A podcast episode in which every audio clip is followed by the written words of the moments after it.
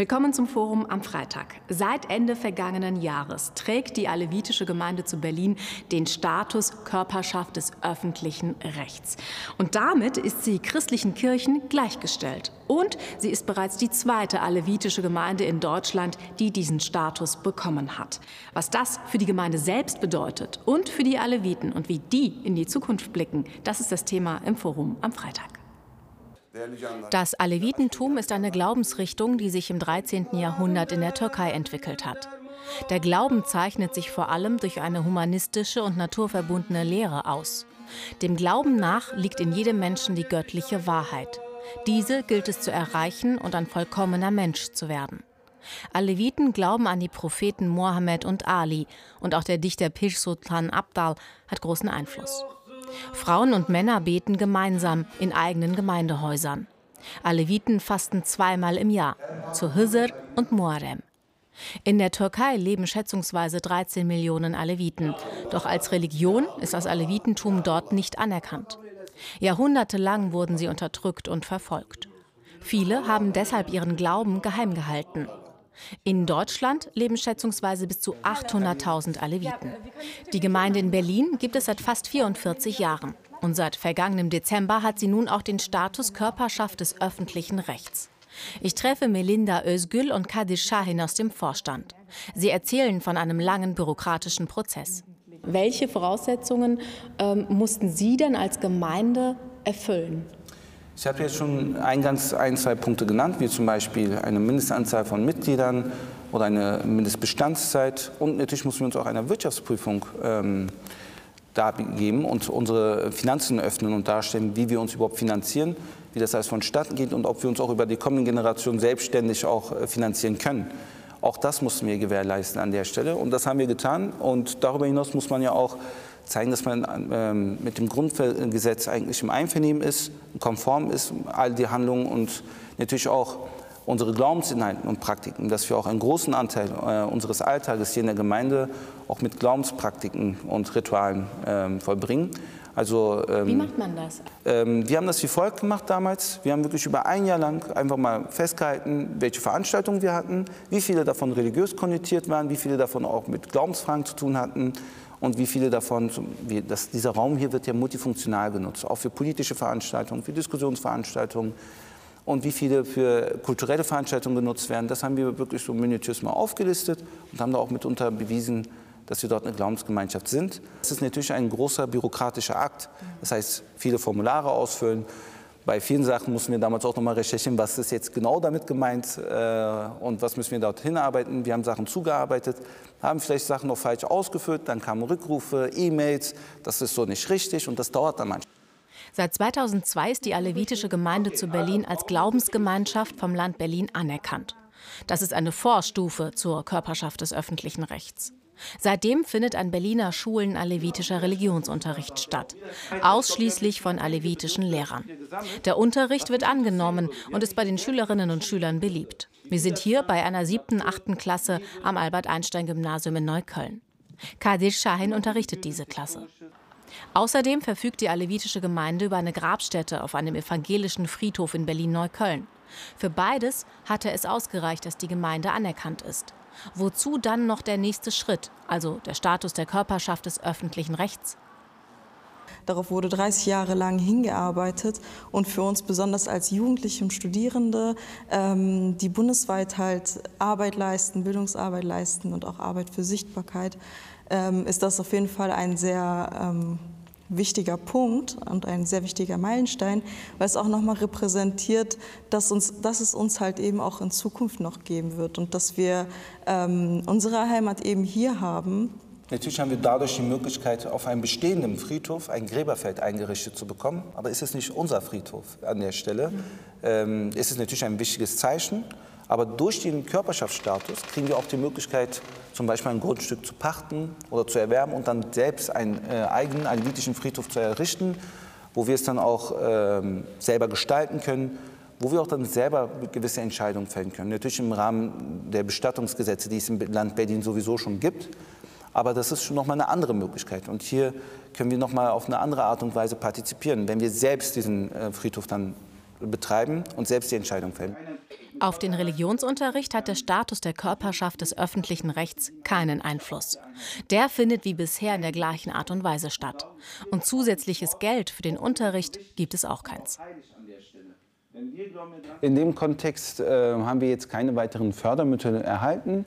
Im Endeffekt werden die, unsere Lehrkräfte auch äh, vom Land Berlin, äh, von der Senatsverwaltung für Bildung und Wissenschaft dann auch bezahlt. Diese Förderung bekommen wir schon durch das Land Berlin. Wir kriegen jetzt keine weiteren Förderungen, aber das ist natürlich ein symbolischer Akt, der auch für die Schülerinnen und Schüler sehr wichtig ist. Ich habe das bei den 9. und 10. Klässlern dann thematisiert, inhaltlich dann etwas auch weitgehender, nicht so einfach wie bei den 7. und 8. Klässlern, wo es dann auch ja, dass ich Ihnen auch nochmal deutlich gemacht habe, ihr habt jetzt als alivitische Jugendliche, als alivitische Kinder als Menschen alevitischen Glaubens denselben Status wie Menschen, die hier schon, äh, deren Vorfahren schon seit äh, Jahrhunderten hier leben. Und zwar genauso einen Status wie Menschen christlichen Glaubens oder Menschen jüdischen Glaubens. Und das war für sie eine unglaubliche Anerkennung. Welche Vorteile hat denn dieser Status noch für die alevitische Gemeinde?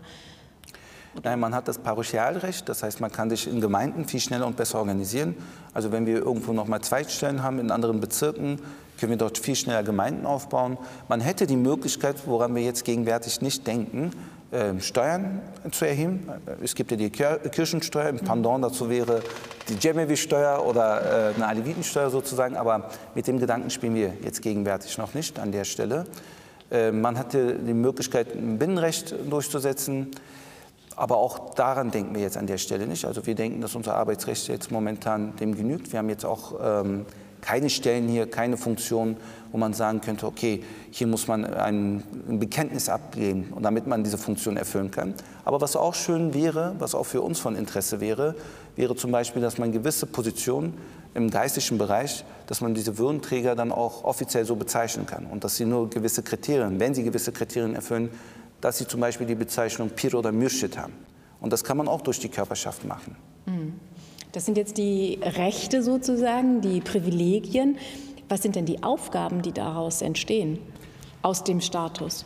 Die Aufgaben sind die, die wir auch über 30 Jahre, wie das Melinda schon gesagt haben, auch immer erfüllt haben und mit eingebracht haben. Das heißt, aktiv hier in der Gesellschaft partizipieren, die Gesellschaft zum Positiven hin äh, verändern und dementsprechend auch, was wir uns auch mitnehmen wollen, was wir auch teilweise bisher schon gemacht haben, aber jetzt noch stärker ausbauen möchten, durch die Möglichkeiten der Körperschaft, wäre äh, karitative Funktionen zu übernehmen, um auch ähm, der Gesellschaft da auch noch mal was zurückzugeben.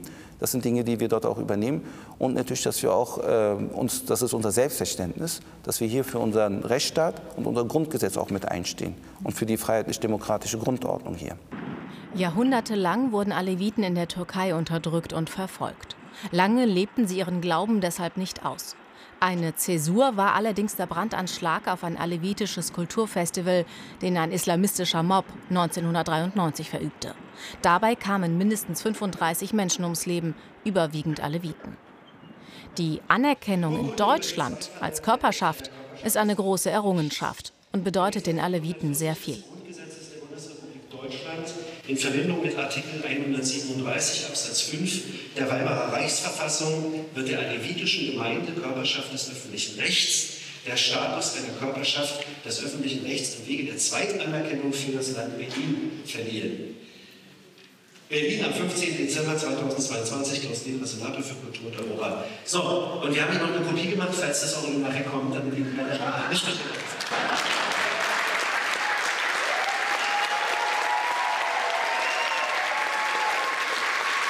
glaube, der symbolische Charakter an dem Körperschaftsstatus ist für uns sehr wichtig und auch, äh, das hört man, glaube ich, auch daraus, dass wir zunächst einmal keine äh, Steuern erheben werden oder äh, dass wir jetzt uns auch nicht sofort um einen Platz bei den Rundfunkbeiräten da bemühen werden. Das wird alles mit der Zeit dann hoffentlich kommen.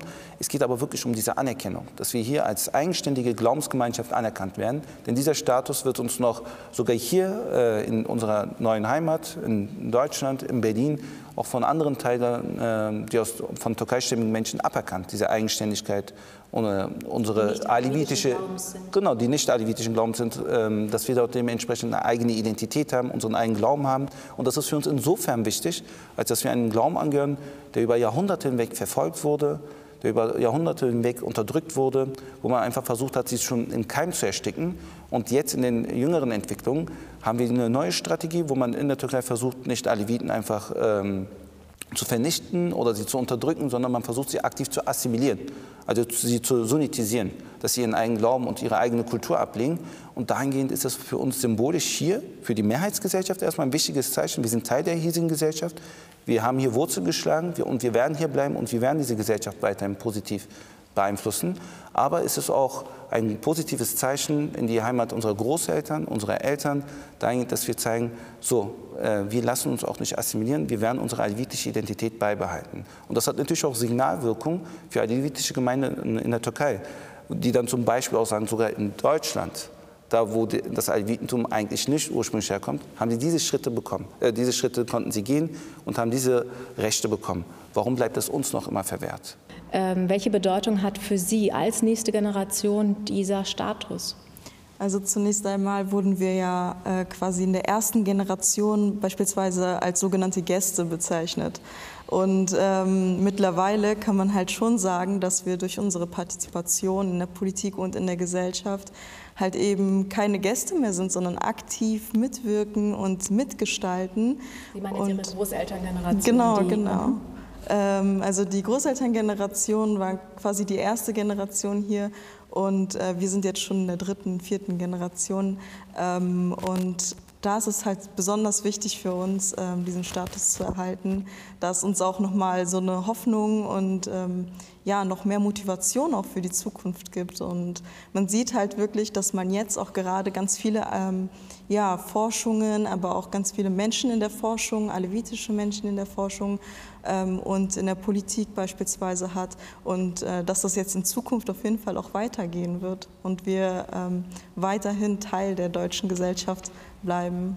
Ist Religion oder der alevitische Glaube denn bei der jüngeren Generation ein Thema? Ist das identitätsstiftend auch? Ja, also ähm, die alevitische Identität ist für ganz viele äh, Jugendliche sehr wichtig. Ähm, natürlich ähm, haben wir hier gewisse Privilegien in Deutschland, aber wir sind trotzdem auch dem intersektionalen, ähm, also der Marginalisierung und der Stigmatisierung weiter ausgesetzt auf, einem ganz, auf einer anderen Ebene. Und das ist zum Beispiel auch wichtig für uns, ähm, dahingehend ähm, Arbeit zu leisten und äh, aufzuklären, aber auch ähm, Solidarität von der Mehrheitsgesellschaft zu kriegen. Und da sind halt besonders diese Themen, also wie Sichtbarkeit, enorm wichtig. Hm. Hat das dann vielleicht was auch mit der Geschichte der äh, Aleviten zu tun oder des Alevitentums an sich? Ja, ich denke schon. Und das hat folgenden Grund. Das Alevitentum ist irgendwo auch äh, eine Schicksalsgemeinschaft. Also jemand, der sich vielleicht auch nicht offen zum alevitischen Glauben bekennt oder ähm, nicht gläubig ist, wenn er von der ähm, Gesellschaft als Alevit gelesen wird, ist er einer doppelten Diskriminierung auch ausgesetzt hier in Deutschland. Von ein, auf der einen Seite von der, innerhalb der türkischen Community, innerhalb von den Mainstream-Muslimen, äh, die diese Person als Aleviten sehen, da gibt es schon auch anti-alevitische Diskriminierung und Ausgrenzung. Das ist das eine. Und auf der anderen Seite natürlich äh, haben wir auch mit ähnlichen Kämp äh, Problemen zu kämpfen wie andere Menschen mit Migrationserfahrung hier in der Mehrheitsgesellschaft. Mhm denn äh, wir werden dann auch äh, so als fremd gelesen. Die alevitische Gemeinde in Berlin ist ja quasi die zweite Gemeinde in Deutschland, die diesen Status jetzt äh, bekommt.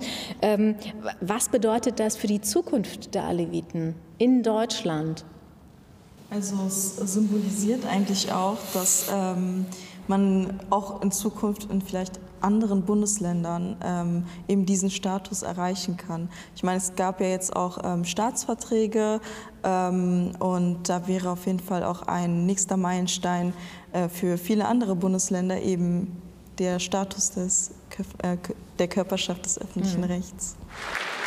Die alevitische Gemeinde zu Berlin möchte nun erst einmal einen eigenen Friedhof errichten und ein zweites Gemeindezentrum, denn die Anzahl der Mitglieder wächst offensichtlich.